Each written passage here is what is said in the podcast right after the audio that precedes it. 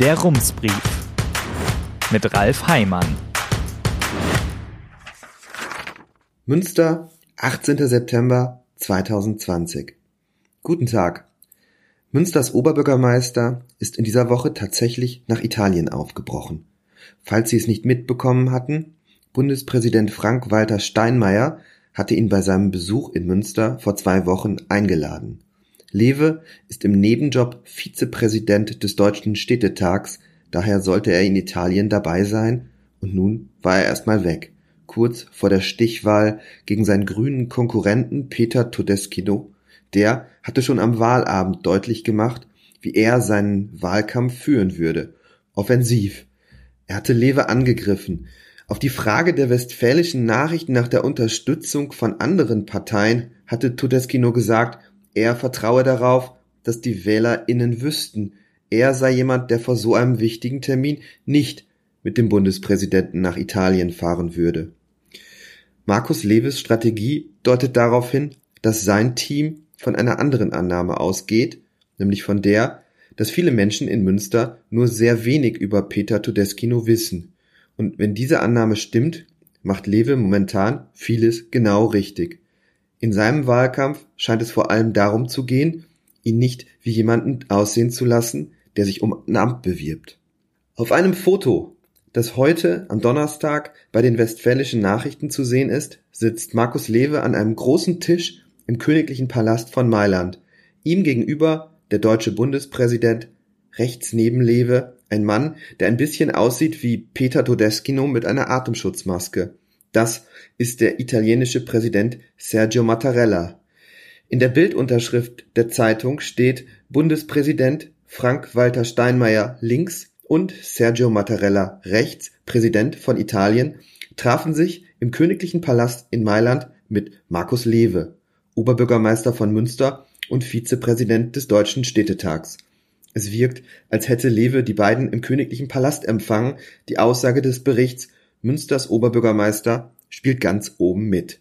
Den Text dazu hat die Stadt Münster geliefert. Die Westfälischen Nachrichten haben die Pressemitteilung ein bisschen umformuliert, damit sie wenigstens ein bisschen aussieht wie ein journalistischer Beitrag. Dass nicht unter dem Artikel steht, wer ihn geschrieben hat, wird in der Zeitungsbranche als Kenntlichmachung der Tatsache verstanden, dass es sich hier um zugeliefertes Material handelt. Das weiß jenseits der Branche so gut wie niemand, aber genau das ist eben auch Sinn der Sache. Die Botschaft der PR-Meldung ist eindeutig. Während der grüne Kontrahent sich immer noch darüber schwarz ärgert, dass der Oberbürgermeister im Wahlkampf eine Reise macht, kümmert der Amtsinhaber sich davon unbeeindruckt um die großen Themen der Zukunft. Bundespräsident Frank-Walter Steinmeier darf in der Pressemeldung sekundieren, Zitat, der Oberbürgermeister hat in diesen Tagen einen besonders vollen Terminkalender, umso mehr weiß ich zu schätzen, dass Markus Lewe die Bedeutung langfristiger Themen trotzdem nicht aus dem Blick verliert. Der Satz hat im Grunde nur eine Funktion. Er soll die Kritik an der Reise entkräften. Die Zeitung hat ihn fast genau so übernommen. Es ist schwer zu bewerten, ob eine Klimapartnerschaft mit Bologna tatsächlich sinnvoll ist oder ob es hier vor allem darum geht, zu einem günstigen Zeitpunkt den Eindruck zu vermitteln, dass Münsters Oberbürgermeister die Dinge in die Hand nimmt, global denkt und sich mit Themen beschäftigt, die auch dem linken Spektrum gefallen dürften. Was sich sicher sagen lässt, Markus Lewe sitzt hier ein wenig zwischen den Stühlen. Als er bei einer Diskussionsrunde der Westfälischen Nachrichten Anfang September gefragt wurde, ob er der Meinung sei, dass die Stadt Münster beim Klimaschutz schon genug mache, sagte er Nein. Als der Rat Ende August über einen Antrag abstimmte, der vorsah, das Tempo beim Klimaschutz noch etwas zu erhöhen, stimmte seine Partei, die CDU, dagegen. Beschlossen wurde der Antrag allerdings trotzdem. Schaut man sich das Wahlergebnis noch einmal an, wird Lewes Problem deutlich. CDU und FDP haben bei der Oberbürgermeisterwahl knapp 74.000 Stimmen bekommen, die übrigen Parteien zusammen 81.000. Wenn Lewe nur auf die konservative Wählerschaft setzt, könnte es knapp für ihn werden.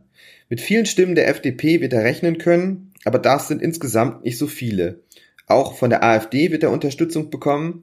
Die Partei hatte keinen eigenen Oberbürgermeisterkandidaten aufgestellt und stattdessen Lewe empfohlen.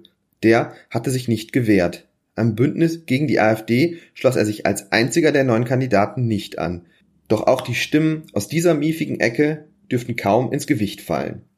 Wenn Markus Lewe seinen Wahlsieg absichern möchte, braucht er Unterstützung von Menschen, die sich nicht dem konservativen Spektrum zuordnen würden, aber wie könnte das gelingen? Eine Strategie könnte sein, vage zu bleiben, sich nicht zu deutlich rechts zu positionieren, aber auch nicht zu weit links. Klimapolitische Absichten zu formulieren, könnte ein guter Weg sein, um auf beiden Seiten zu punkten, denn schließlich sind sich alle einig darin, dass die Erde gerettet werden muss. Die strittige Frage ist nur, wie? Politisch vage bleiben Kandidaten auch dann, wenn sie sich an Diskussionen nicht beteiligen. Wie auch schon vor der letzten Wahl hat Lewe viele Gelegenheiten genutzt, nicht zu klare Positionen einnehmen zu müssen. Er hat die Teilnahme an Diskussionsrunden abgesagt, sich vertreten lassen, unter anderem mit der Begründung, die CDU-Vorsitzende Annegret Kramp-Karrenbauer habe sich angekündigt, Besuch aus Berlin, das große Ganze, keine Zeit für das Klein-Klein, dass dieser Eindruck an vielen Stellen entsteht, kann Zufall sein, aber auch eine Strategie. Italienreisen, Treffen mit der CDU-Chefin, das sind Termine, die das Bild eines Kandidaten produzieren, der vor allem eines ist, der präsidiale Repräsentant seiner Stadt. Aus all diesen Anlässen entstehen verlässlich gute Nachrichten. Nach einer Diskussionsrunde mit den übrigen Kandidaten kann in der Zeitung stehen, der Oberbürgermeister sah blass aus. Nach einem Treffen mit dem italienischen Präsidenten ist so eine Meldung unwahrscheinlich, schon weil die Stadt den Text einfach selbst schreibt. Und die eigentliche Nachricht ist ohnehin das Foto, das zeigt, hier bewegt sich einer in ganz anderen Sphären. Man würde Markus Lewe aber Unrecht tun, wenn man das alles nur als Strategie verstehen würde, denn für diese Art von Politik muss er sich nach allem, was andere über ihn sagen, nicht verstellen. Schon als er vor 13 Jahren zum ersten Mal seine Oberbürgermeisterkandidatur ankündigte, sagte der damalige grünen Fraktionschef Harry Klaas, Lewe sei ein netter Kerl. Das hört man auch heute noch, wenn man die politische Konkurrenz nach ihm fragt, nur eben mit dem Nachsatz, er sei ein netter Kerl, den man politisch schwer festnageln könne. Leves Beliebtheit lässt sich auch am Wahlergebnis ablesen. Er hat fast 69.000 Stimmen bekommen, deutlich mehr als seine Partei bei der Ratswahl, die auf 50.000 kam. Es haben also viele Menschen Lewe gewählt, die eigentlich keine CDU-Wähler sind.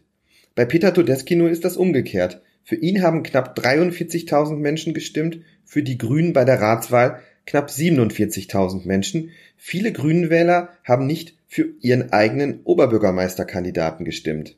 Im Gesamtergebnis ist nicht das zu erkennen, was man eine Wechselstimmung bezeichnen würde, und vermutlich setzt Markus Lewe genau darauf. Was er dazu auf seiner Seite verbuchen kann, ist die Tatsache, dass er seit neun Jahren Oberbürgermeister ist. Er hat einen Amtsbonus. Er ist deutlich bekannter und wenn Menschen sich bei einer Entscheidung nicht sicher sind, welche Option die bessere ist, tendieren sie zu der Wahlmöglichkeit, die sie am besten kennen. In der Wissenschaft heißt das Rekognitionsheuristik. Markus Lewe kann in seinem Wahlkampf auf einen Faktor setzen, der unpolitisch ist. Sympathie. Sein Wahlversprechen lautet Oberbürgermeister Markus Lewe. So steht es auf seinen Wahlplakaten dort, wo andere mit Inhalten werben. Das macht ihn zu einer Option für Wählerinnen, die eigentlich andere Parteien unterstützen und auch für Menschen, die sich gar nicht für Politik interessieren. Sie wählen ihn, weil sie ihn für einen netten Typen halten. Für viele ist das sogar das wichtigste Argument. Peter Todeskino muss auf etwas anderes setzen. Er muss darauf hoffen, dass die Menschen ihn wählen, weil sie wollen, dass sich etwas ändert. Dazu muss er bekannter werden und erklären, was ihn als Kandidaten vom Amtsinhaber unterscheidet. Und da gibt es so einiges. Die Positionen zum Hafenmarkt, zum Umgang mit Flüchtlingen, zur Wohnungspolitik, zum Musikcampus oder zum Straßenbau, ganz generelle Dinge. Aus der unterschiedlichen Interessenlage beider Kandidaten ergibt sich allerdings die paradoxe Situation, dass Markus Lewe mit jeder abgesagten gemeinsamen Veranstaltung das für ihn vorteilhafte Bild des vielbeschäftigten Repräsentanten mit dem Blick fürs Große prägt, der fürs kommunalpolitische Klein-Klein in den Niederungen gar keine Zeit hat. Und mit jeder gemeinsamen Diskussionsrunde hilft Lewe seinem Kontrahenten, dessen Ziele zu erreichen, nämlich bekannter zu werden und sich politisch abzugrenzen. Das könnte auch eine Erklärung dafür sein, dass die CDU sich mit dem Kommunalwahlcheck der Uni Münster so schwer tut, den Rums unterstützt hat. Norbert Kersting, Professor für Politikwissenschaft und Initiator des Wahlchecks, hat gestern eine neue Version veröffentlicht, die speziell auf die bevorstehende Stichwahl zugeschnitten ist. Er hat sieben neue Fragen hinzugefügt. Sie sollen die Unterschiede zwischen den Kandidaten deutlich machen. Markus Lewes Antwort auf vier neue Fragen stehen weiter aus. Herzliche Grüße, Ralf Heimann.